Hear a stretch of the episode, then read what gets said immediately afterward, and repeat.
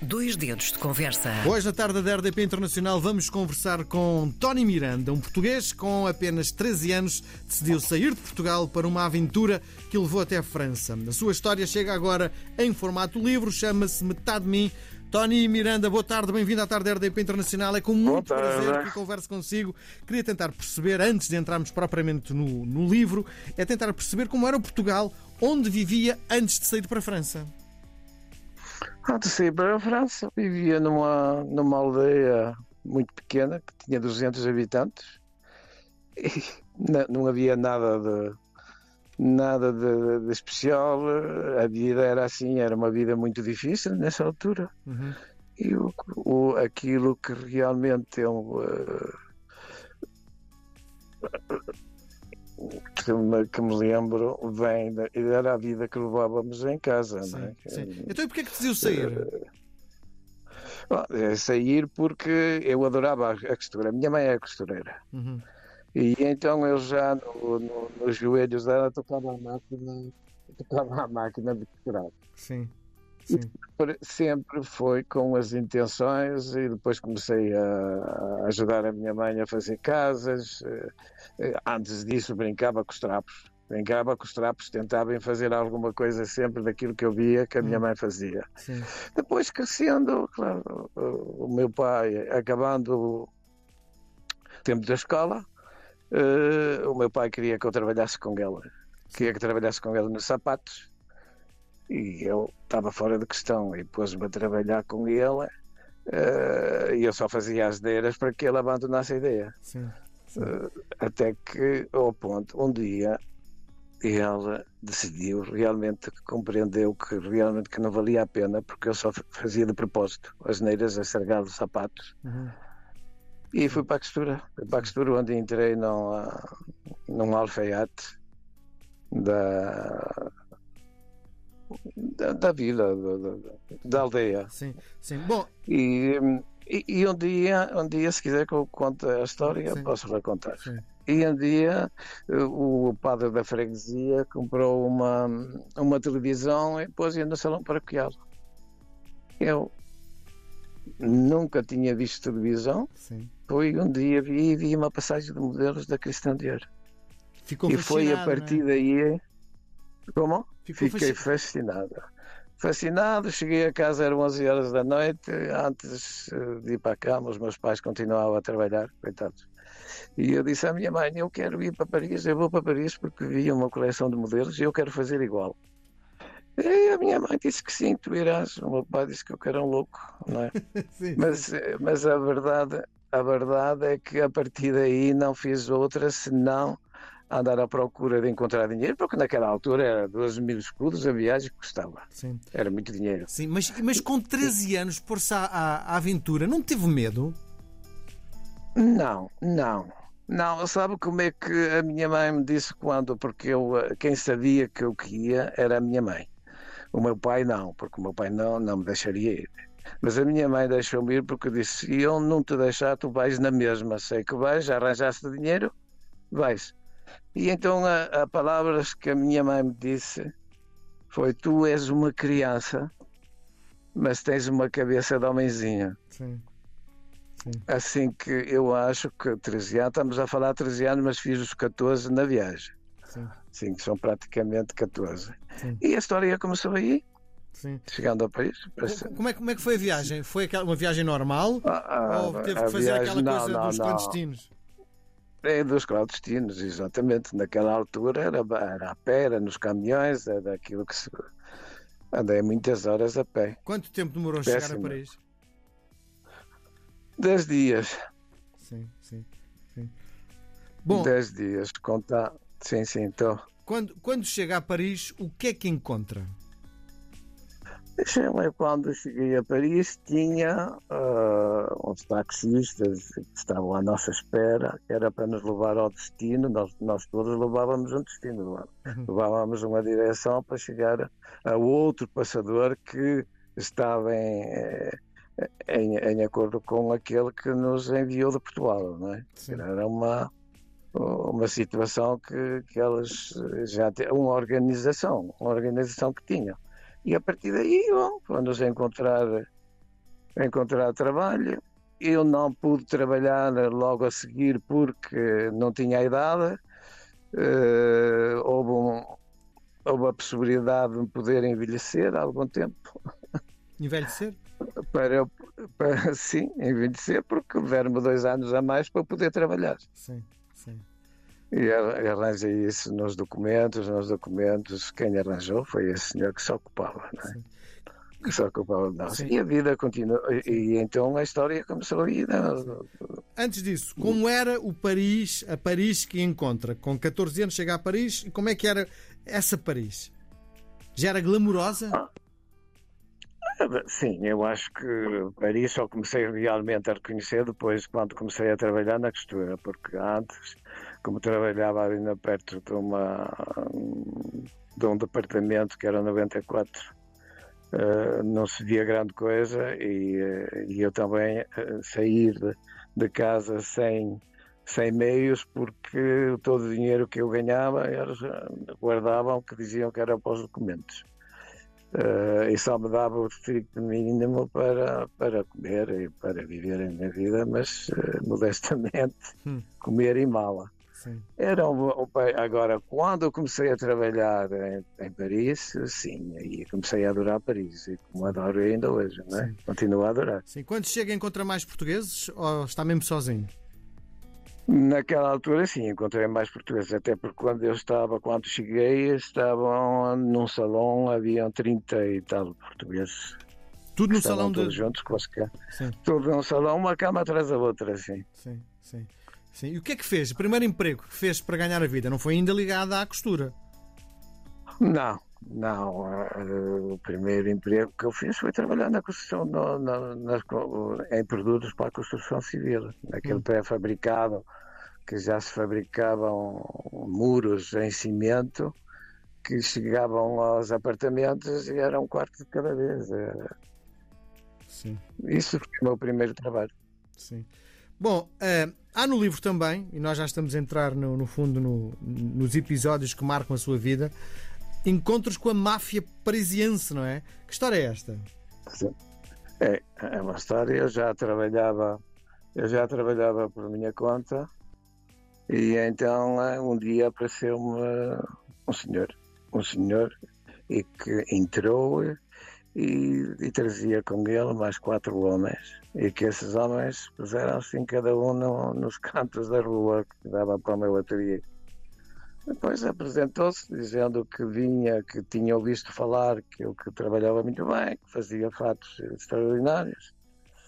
E, e foi assim que começou com a, quando eu soube muito mais tarde foi quando a polícia veio à minha casa e que me perguntou e pôs-me várias questões e a dizer que, que tinha que dar no, a direção deles, mas ele nunca dava a direção dele, não tinha, não a podia dar. Sim, pagavam-lhe os fatos? A máfia parisiense pagava Ah, sim, e bem. Hum, muito bem. E bem, esses problemas de dinheiro não havia. Sim. Bom, uh, e há também encontros com a Brigitte Bardot e também Jacques Perel seus clientes? Sim, senhor. Uh, quando estava no Tetrapidos, não eram clientes pessoais, estava fora no clientes, que quando eu trabalhava como, como diretor criativo, era eu que me ocupava deles.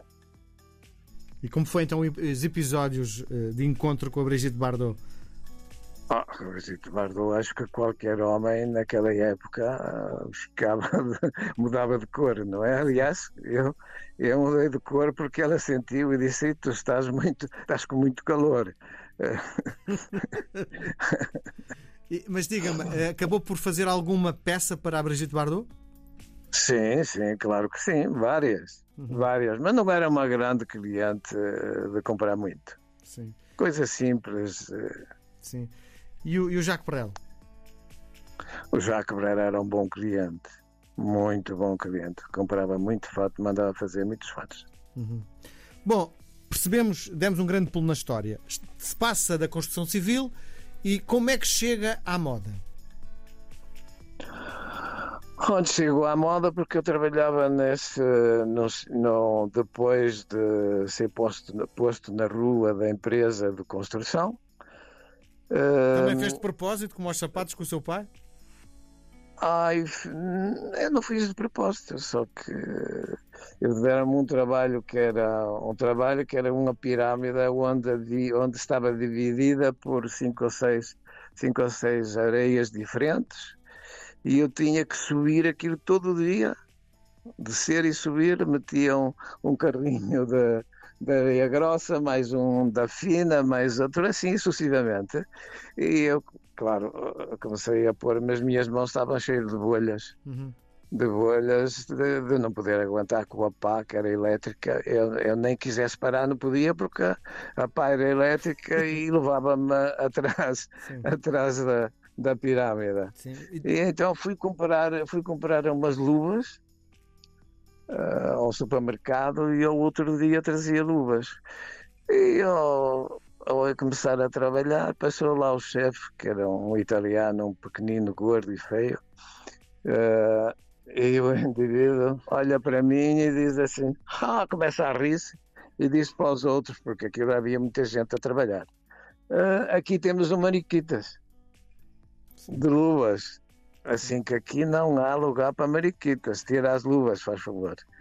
Ah, pá, quando tirei a, para tirar as luvas, tinha uma pau ao lado andei atrás dele para, para dar se eu pudesse caçar naquela altura dava-lhe capa e fui, e fui posto e fui, Obviamente, e fui posto na, e fui posto na rua Sim. sem nada Sim. nem tinha dinheiro nem tinha alguns patacos uh, e levei a minha roupa não tinha onde ficar nem dormir bati à porta de alguns portugueses que me diziam antes enquanto eu tinha trabalho que se precisasse de alguma coisa aqueles que fariam todos os possíveis para lá trabalhar. Uh, nessa altura já me disseram, ah, eu ontem sim, aquela história, ontem sim, mas hoje já não, já está preenchido. Chegou-se à noite e assim acabou de dormir. Fui, buscar, fui para debaixo de um, de um caminhão, de um, caminhão grande, da relota, e dormi debaixo do, sim. Sim, do caminhão. Sim, como é que a moda entra na sua vida? entra a partir daí porque fui, hum, fui trabalhar para uma casa, para uma casa, uma sociedade privada que fazia a limpeza no lixo na cidade e então uh, foi aí que o, o, o patrão desse, dessa empresa não me queria empregar porque achava que eu era muito jovem e que não podia com os, com os baldes, com os latos de lixo para deitar eh, ao caminhão, que naquela altura não havia nada automático, era tudo à força. De... E, hum, e eu então uh, tanto lhe pedi que ele deixaram, deixou-me ir, eh, deixou-me ir trabalhar com um caminhão e quando chegámos com o caminhão éramos três, os dois franceses que andavam comigo, nós chegámos mais cedo a trabalhar. E o, e o patrão perguntou-nos, disse, como é, havia menos lixo hoje? Ele disse, não, é o pequeno português que corre, corre tanto que nem nos deixa, nem nos deixa lá chegar. Uh, isto é incrível, ele trabalha, meu Deus, trabalha por dois. O patrão começou a olhar para mim e disse, tu vais aguentar ele disse, eu sim, claro que sim, mas eu posso te pôr como aprendiz aqui na mecânica. Eu disse, não, não, não, aprendiz não, que eu quero dinheiro. A mecânica como aprendiz não me vai pagar. Ele disse, não, isso é verdade. Deu-me mais uma semana para trabalhar e depois, como via que eu trabalhava, fiquei. Sim. Fiquei, depois chegámos a uma à época do Natal e ele, ele tinha-me dado, antes tinha-me dado um quarto para ficar e, um, chegámos à época do Natal eu quis, como ela tinha, a mulher tinha uma máquina de costura, eu fui comprar dois cortes de tecidos, tirei as medidas e fiz-lhe um fato para ele e outra para a mulher.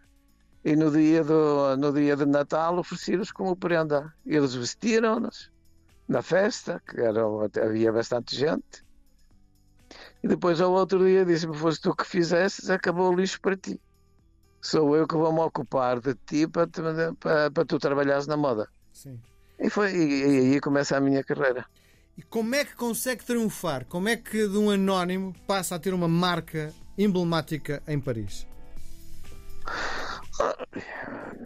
Não é fácil. Mas para mim foi bastante fácil porque depois de trabalhar nas casas melhores que existia em Paris, uh, como tive a sorte de me apresentar num, num anúncio que o Tedrapidus tinha, tinha posto que procurava um jovem com ideias criativas e com, e com uma boa formação, eu tive a sorte de entrar nessa casa porque tinha boas referências, já tinha trabalhado no melhor, que acho, no melhor, digo, e, e não será pouco dizer que era o melhor do mundo, que era José Campos. Um, e isso valeu-me com que eu uh, entrei no TED da Pidus e, e a partir daí, depois, claro, comecei a conhecer esses clientes todos, Sim. esses clientes todos importantes, e quando eu resolvi sair por minha, para trabalhar para a minha conta, eles consegui com que eles viessem, viessem à minha casa e foi a partir daí que comecei a ser conhecido. Como é que neste momento olha para as suas coleções? Consegue definir-se como são vistas as suas coleções atualmente? As minhas coleções eh, não variam muito, porque é sempre um clássico elegante e a minha preocupação é sempre dar o valor mais possível do corpo humano, que seja homem, que seja mulher. Sim.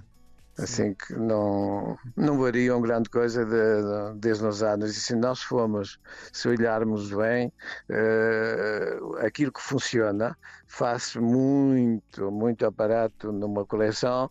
Não, e eu sempre fiz uma média de 70 a 100 modelos, no, no, no TDP era uma média de 100 modelos, e aqueles que funcionavam eram 3, 4 e eram quase sempre os mesmos. Sim. Às vezes nós perguntávamos porque é que, porque é que dávamos tanto trabalho para criar novos e não funcionavam. Mas as pessoas, se não funcionar, também vão dizer que vêm sempre ver a mesma coisa. Sim. E então é, é uma maneira, mas o, o, que se passa numa casa passa assim todas. Sim. Metade de mim conta tudo o que nós dissemos até agora, não é? Sim, sim, consta isso, consta aí tudo, sim. sim.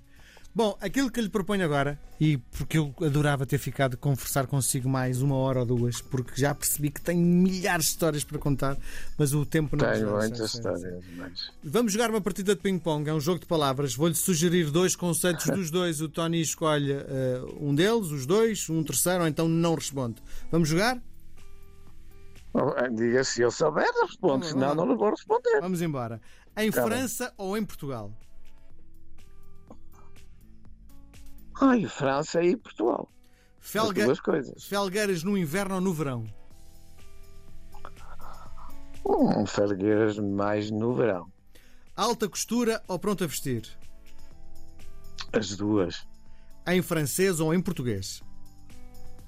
As duas. Em francês e português. Tony ou António?